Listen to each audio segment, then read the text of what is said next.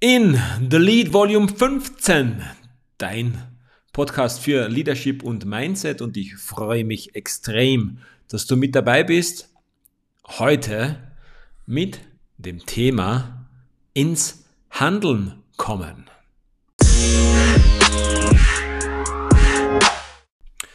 Du kennst es sicher, wenn es irgendwann einmal nicht ganz so läuft wie geplant. Das heißt, wenn du in einer Firma tätig bist, die Umsätze bleiben aus oder speziell in Zeiten wie Diensten kommt eine große Unsicherheit auf den Plan, auf dein Leben zu.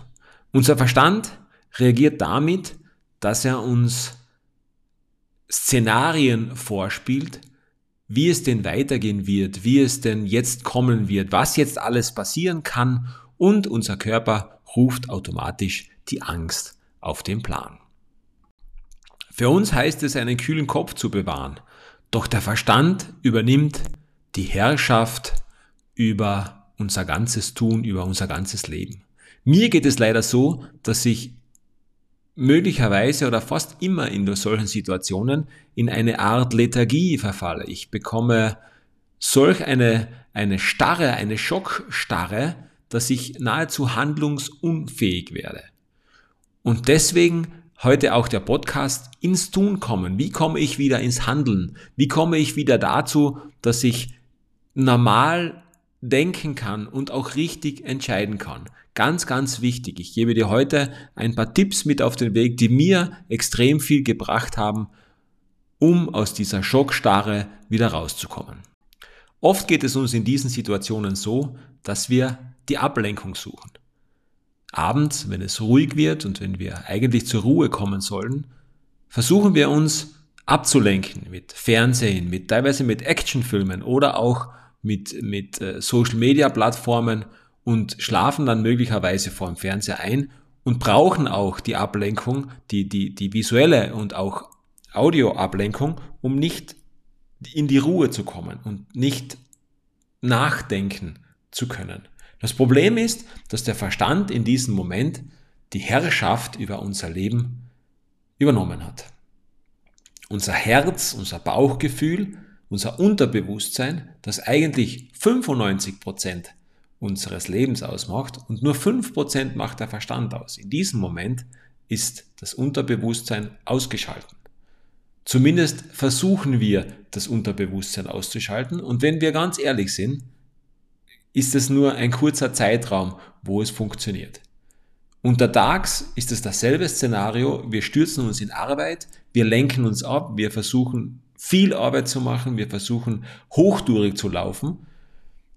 Oft endet das in Symptomen, die man ernst nehmen sollte. Sind es Kopfschmerzen, jeder hat so seine Zonen, die dann, die dann beansprucht werden. Bei mir ist es zum Beispiel der Magen, die Bauchgegend. Also ich merke dann, dass ich Magenschmerzen bekomme, wenn ich zu viel habe.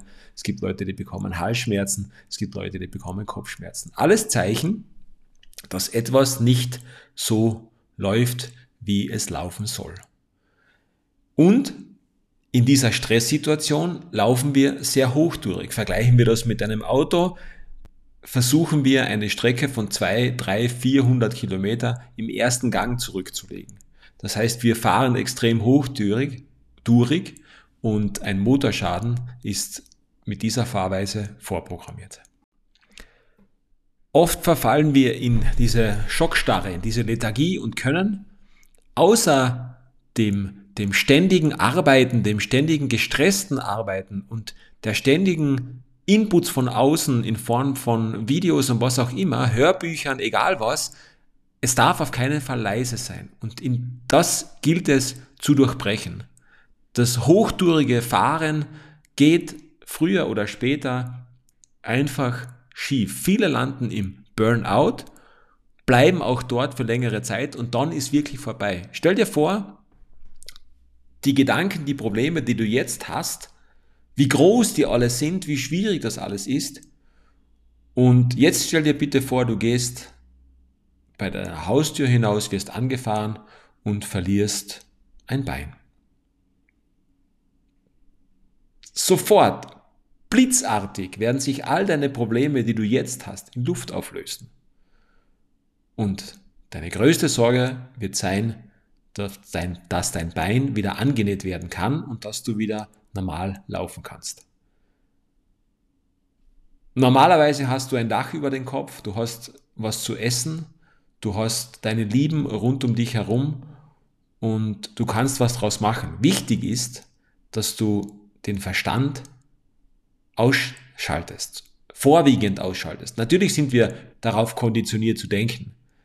Nur auf dein Herz hören bleibt auf der Strecke.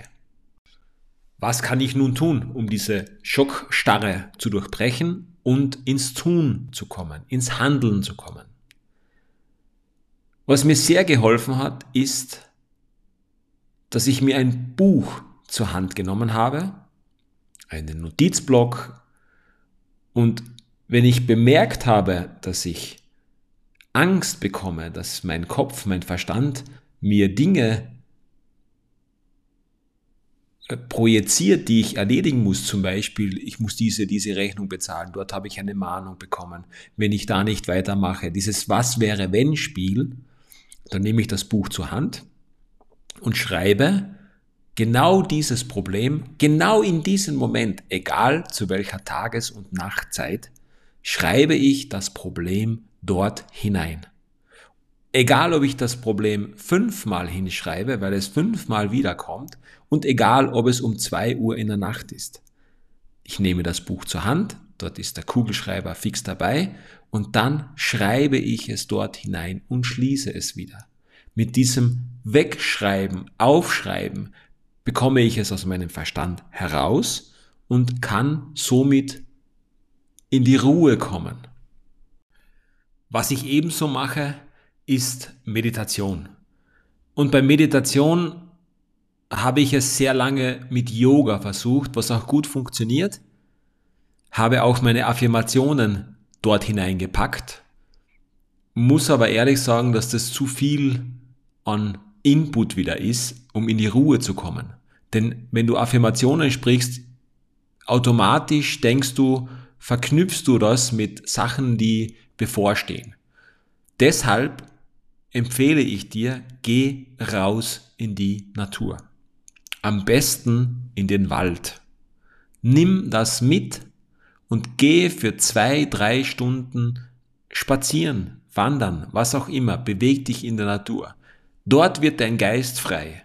Und lass dein Handy zu Hause oder lautlos ausgeschaltet im Rucksack und nimm dein Buch mit, nimm den Notizblock mit, wo du deine Probleme hineinschreibst.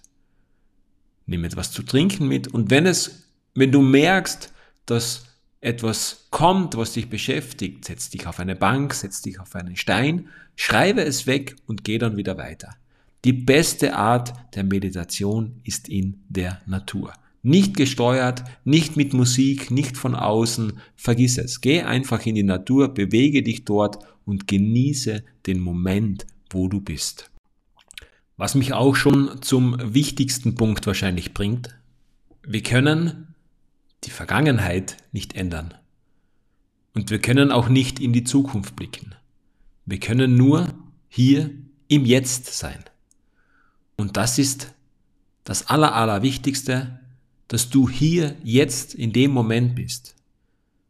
Wie oft passiert es dir, dass du beim Frühstückstisch sitzt und mit den Gedanken schon in der Arbeit bist, was du alles machen musst, wie wichtig alles ist.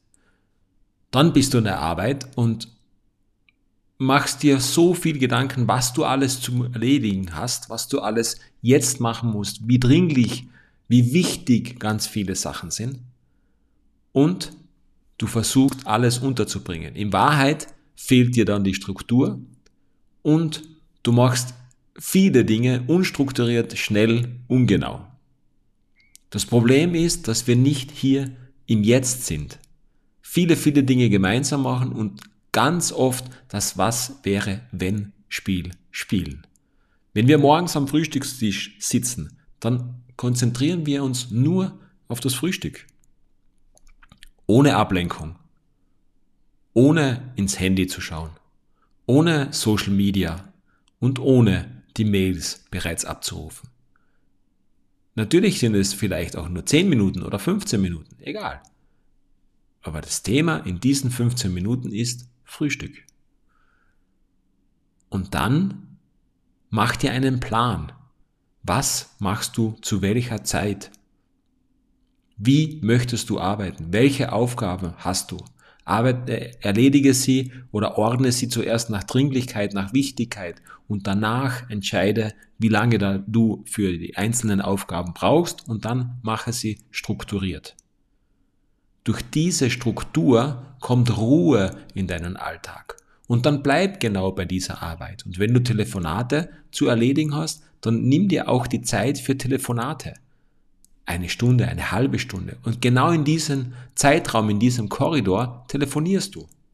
Nicht permanent, wenn jemand anruft oder wenn du äh, die Idee hast, dass du jemand anrufen musst, dass du von der Arbeit, die du jetzt gerade machst, weggehst und eine andere Arbeit machst.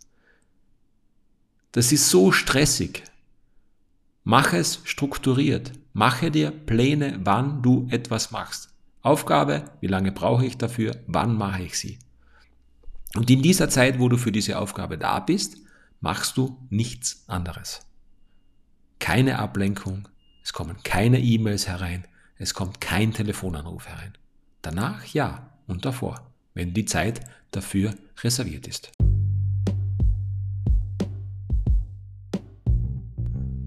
Vertraue darauf, dass das Leben auf dich schaut. Das Leben meint es gut mit dir. Das Leben will nicht, dass es dir schlecht geht. Das Leben stellt dich auch vor Herausforderungen, natürlich. Die sind lösbar. Vertraue, dass dein Herz, dass dein Unterbewusstsein dir den richtigen Weg vorgibt. Genieße den Weg. Vergiss nicht, nach links und rechts zu schauen. Am Ende der Reise musst du auch den Weg genossen haben.